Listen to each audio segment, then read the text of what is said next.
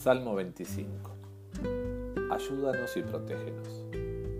Mi Señor y Dios, a ti dirijo mis ruegos, porque en ti confío. No me hagas pasar vergüenza, no permitas que mis enemigos se burlen de mí. Tampoco dejes que pasen vergüenza los que en ti confían. La vergüenza deben pasarla los que traicionan a otros. Dios mío, enséñame a vivir como tú siempre has querido. Tú eres mi Dios y Salvador y en ti siempre confío. Dios mío, por tu amor y tu bondad, acuérdate de mí.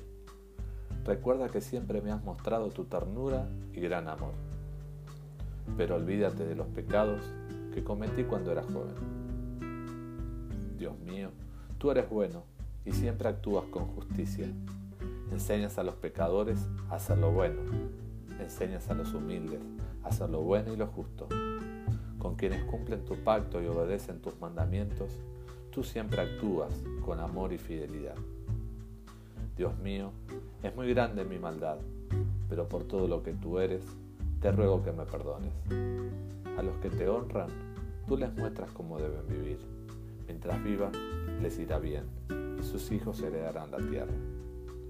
Tú, mi Dios, te haces amigo de aquellos que te honran y les das a conocer tu pacto Siempre dirijo a ti mis ojos, pues solo tú puedes librarme de todo peligro. Mírame y tenme compasión, pues estoy solo y afligido. Más y más mi corazón se va llenando de angustia. Quítame la tristeza.